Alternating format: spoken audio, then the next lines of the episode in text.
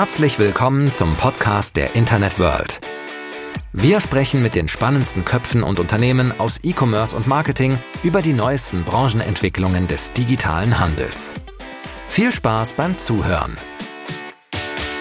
Hallo und herzlich willkommen zu einer neuen Episode unserer Podcast-Reihe D2C-Durchstarter New Brands on the Block.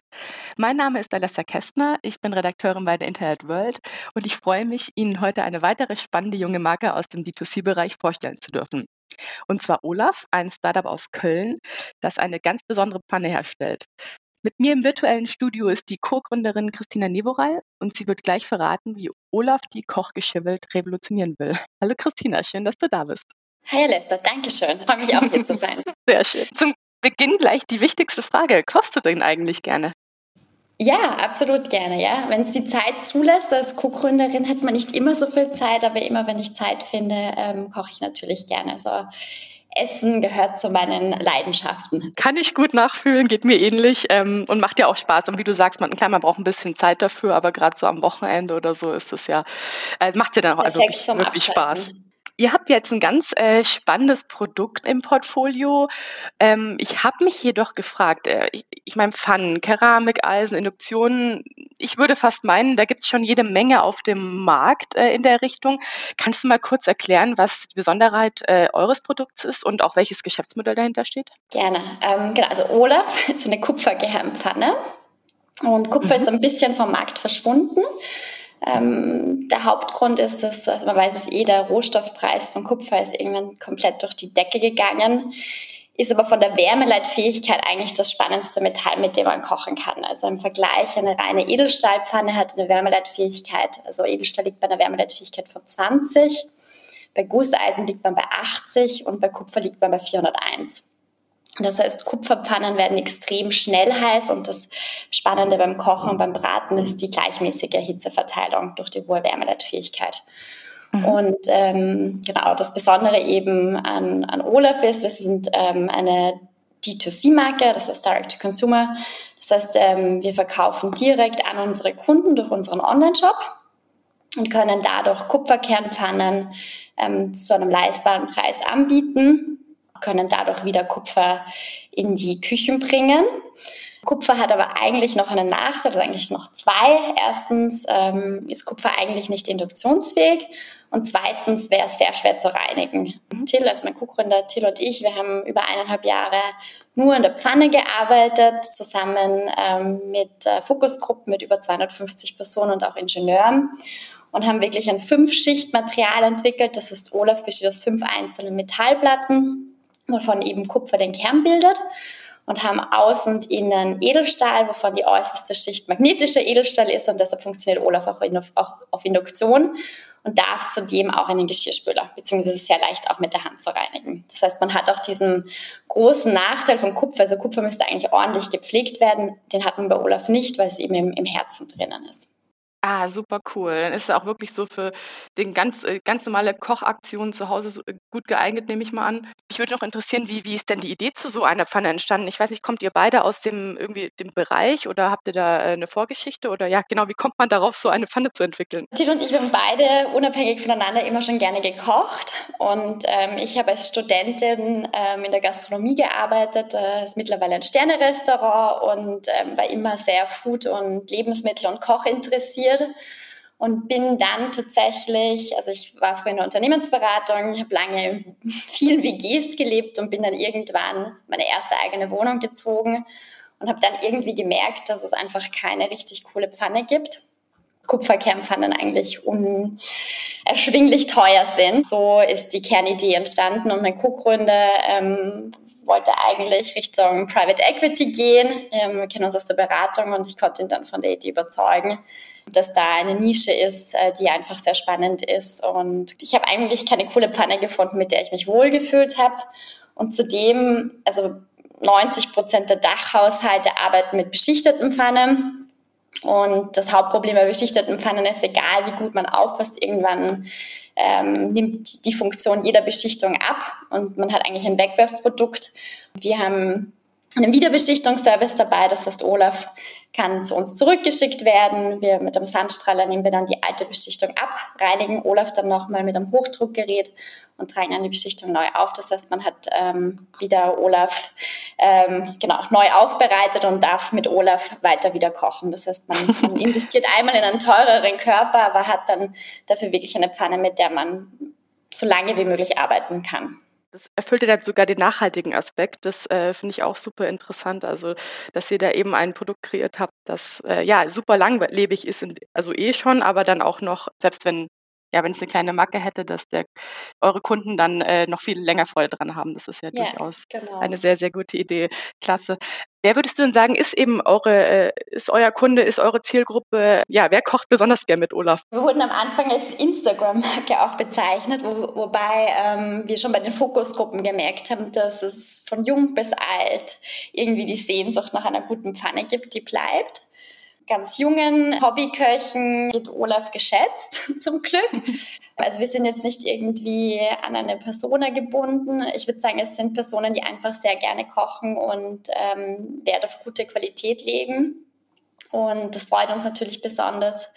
Ähm, wir haben auch eine Facebook-Gruppe, da teilen ähm, unsere Kunden nennen sich äh, liebevoll Olawisten und die teilen immer wirklich ihre Kreation. Also man merkt schon, ähm, dass wir Kunden haben, die einfach Spaß im Kochen haben und auch bei den Lebensmitteln auf, ähm, sehr, hohen, auf so sehr hohe Qualität legen. Mhm. Ähm, heißt, da ist auch genau. so eine so eine richtige Foodie-Community dahinter. Genau, genau, mhm. genau. Das ja, haben wir jetzt auch durch Corona, das war sehr schön, weil angefangen haben wir tatsächlich auf Messen und wir haben viele Kunden am Anfang auf unseren Messen kennengelernt. Corona-bedingt war das jetzt nicht mehr möglich und jetzt war aber trotzdem diese enge Bindung da und jetzt kochen wir eigentlich einmal im Monat ähm, mit unserer Community zusammen live via Zoom. Ach cool. Da teilen wir alle unsere Küchen. Das heißt, wir haben eine sehr enge Community, in der wir uns austauschen und auch eben mhm. regelmäßig zusammen kochen. Du hast gerade schon Instagram angesprochen. Was sind denn eure hauptsächlichen Vertriebs- und Marketingkanäle? Wahrscheinlich Social Media, nehme ich da mal an. Genau, also es ist Social mhm. Media, Google und Co. Ähm, mhm. Genau, und wir waren aber tatsächlich am Anfang auch auf Messen ähm, sehr viel. Also ist aber jetzt Corona-bedingt nicht mehr möglich. Aber ich glaube auch, dass uns die Messen am Anfang sehr viel geholfen haben, einfach äh, die Gesichter dahinter kennenzulernen. Ja, klar. Und auch einfach äh, die, die Reichweite, die dann, die man damit gleich bekommt. Genau, genau. Genau sind, also was so Wettbewerbe angeht, sind es dann eigentlich äh, die, die ganzen etablierten Marken in, in dem Bereich oder mit wem konkurriert ihr so auf dem Markt? Genau, also es sind äh, definitiv die etablierten Marken, ähm, spielen uns die Kunden auch oft zurück. Es sind schon Kunden, die schon vorher in sehr hochwertiges Kochgeschirr investiert haben und bei den traditionellen ähm, Kochgeschirrmarken eingekauft haben und ähm, dann eben aus diversen Gründen bereit für was Neues sind. Ich höre raus, dass äh, ja, Olaf sehr gut ankommt. Wie sieht es denn so mit eurer Wachstumsstrategie aus? Äh, ja, wie, wie läuft es gerade? Wo geht die Reise hin? Wäre super, wenn du dazu noch ein bisschen was sagen könntest. Gerne. Wir sind ja nach wie vor unabhängig, das heißt, wir ähm, sind nicht Investoren finanziert. Dementsprechend seit Beginn, ähm, Thilo und ich, wir agieren äh, sehr konservativ. Das heißt, wir wachsen langsam, aber dafür organisch. Und wir haben jetzt auch unsere ersten Mitarbeiter Dementsprechend machen wir lieber kleinere Schritte.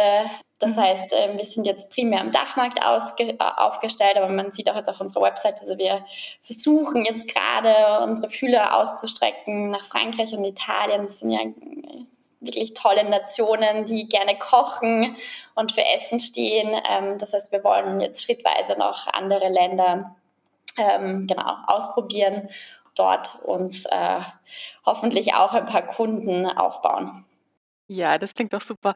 Ähm, wie groß ist denn euer Team mittlerweile? Wir sind ähm, circa ein bisschen mehr als zehn Leute, wobei ähm, wir jetzt auch, äh, also vor allem Kundenservice, äh, das nennen wir Community Management, das ist uns besonders wichtig. Also unsere Kunden stehen an erster Stelle und ähm, wir haben auch wirklich ganz tolle Leute in unserem Community Management Team und da unterstützen uns auch ein paar ähm, Studenten auch auf Minijob-Basis. Das heißt, mhm. ähm, genau, das ist eins unserer USPs, würde ich sagen. Also wir versuchen wirklich sehr, sehr nah an unseren Kunden zu sein, ähm, weil Thiel und mir das ein großes Anliegen ist. Einfach, dass es die Kunden, auch wenn sie uns nicht face-to-face -face sehen, es so nett wie möglich haben und trotzdem die Nähe zu uns spüren. Genau, aber wir sind sehr transparent. Das heißt, wir, man kann alles auf unserer Webseite ähm, sich anschauen und auch unser Team, ähm, weil wir sehr stolz auf unser kleines Team sind und es einfach Olaf prägt, wie unsere Mitarbeiter mit unseren Kunden auch umgehen. Ihr seid jetzt ja gerade wirklich in einer spannenden Phase und habt äh, viele Pläne. Was würdest du sagen, was war bis jetzt die größte Herausforderung oder auch euer wichtigstes Learning bis jetzt? Die größte Herausforderung. Also jeder, der ein Startup hat, wird wahrscheinlich sagen, es gibt die ganze Zeit Herausforderungen. Sicherlich war der Start die größte Herausforderung wahrscheinlich. Also wir wollten am Anfang unbedingt Investoren finden und mhm. ähm, ja, wenn man halt mit einer Pfanne ums Eck kommt, äh, ist jetzt nicht das coolste Produkt irgendwie für Investoren am Anfang, aber es ist tatsächlich, Pfanne ist halt das Produkt, das du eigentlich jeden Tag in der Küche verwendest. Und ja, ähm, das war schon hart, würde ich sagen, am Anfang. Also wir waren beide total überzeugt von Olaf, aber es war schon, also man kriegt viel, viel Gegenwind und, und da wirklich dran zu bleiben und sich auch ähm, nichts einreden zu lassen, ähm, was sicher die größte Herausforderung ist. Es war oft das Thema, dass die Pfanne irgendwie ein Gimmick noch braucht, also irgendwie einen Deckelhalter oder mit einer App verbunden zu sein oder mhm. ich weiß es nicht. Und wir sind aber wirklich stur geblieben, eben aufgrund der Fokusgruppen, die wir auch hatten und waren wirklich, nein, es braucht die höchste Wärmeleitfähigkeit, sprich der Kupferkern. Die Leute wollen Produkte reparieren können, deshalb der, der Wiederbeschichtungsservice und was auch noch ein Thema war, ist, dass die Pfanne sollte schön sein, weil es irgendwie kaum schöne Pfannen gibt und äh, wir hatten das Glück, mit einem äh, renommierten Produktdesignstudio mit ähm, Prime Studio New York arbeiten zu dürfen. Das ist die Pfanne ist zwar sehr zeitlos und minimalistisch, aber sie ist trotzdem optisch eine schöne Pfanne, wenn man es so nennen darf. Wir durften auch mit Olaf ähm, den German Design Award gewinnen. Ach super. Ähm, ja, wie man so schön sagt, das Auge ist auch mit, also auch in dem genau, Fall. Das Auge, das Auge genau. kocht, kocht auch mit, würde man ja dann eher sagen. ja, genau. Ja. Pfannen stehen meistens am Herd und das stimmt schon. Genau, also ich würde sagen, es war sicher der Gegenwind, den man am Anfang hatte und dann, mhm. ja, dann war es halt immer so, ja, seid ihr noch an eurem Pfannenprojekt dran und es hat ja doch eineinhalb Jahre gedauert, bis wir dann wirklich äh, den Launch hatten. Äh, wurde denn auch so am Anfang so ein bisschen belächelt? Ihr macht ja, jetzt ja, eine Pfanne? Also so, ja, es hört sich gerade für mich ein bisschen so an, dass da so Kommentare eventuell ja, kamen. Okay. Ja, man fällt ja durch alle Förderungen durch, weil es ein sehr traditionelles Produkt ist mhm. und äh, nicht so fancy wie ja, irgendwelche anderen Sachen. Eine App oder genau, ja, genau. Plattform, äh, Startup, genau. Also es war, das, das war schon sehr hart. Und dann hat man viele, viele Höhen und viele, viele Tiefen und am Anfang diese Aufs und Ab, äh, die, die, die muss man erstmal einstecken können. Also, aber mittlerweile mhm. geht's. Also wir sind beide jetzt mittlerweile schon sehr entspannt, wenn wieder irgendwie, ja, wieder irgendwann ein neues Down äh, da ist. Ja, genau. klar. Es ist, bringt ja auch die Zeit mit sich wahrscheinlich, dass man genau. da ein genau. bisschen entspannter wird. Ja, genau. Ja, cool. Ähm, was sind denn jetzt, also was du alles erzählst, klingt super spannend. Äh, jetzt würde mich nur interessieren, wo geht so die Reise hin bei euch? Was sind die Pläne für die Zukunft oder auch in der nahen Zukunft? Was habt ihr ja so auf dem Schirm oder was steht so an? Wir, ähm, also alle Produkte, die wir bis jetzt auf den Markt gebracht haben, also Olaf Pfanne, Olaf Topf und das Olaf Messer, haben wir mit unseren Kunden zusammen entwickelt. Das heißt, es kommen jetzt noch ja, spannende Produkte, die wir in diesem Produktportfolio schon sind, ähm, noch bis Ende des Jahres dazu. Da sind wir sehr gespannt. Also wir haben jetzt auch den Olaf Walk beispielsweise auf den Markt gebracht.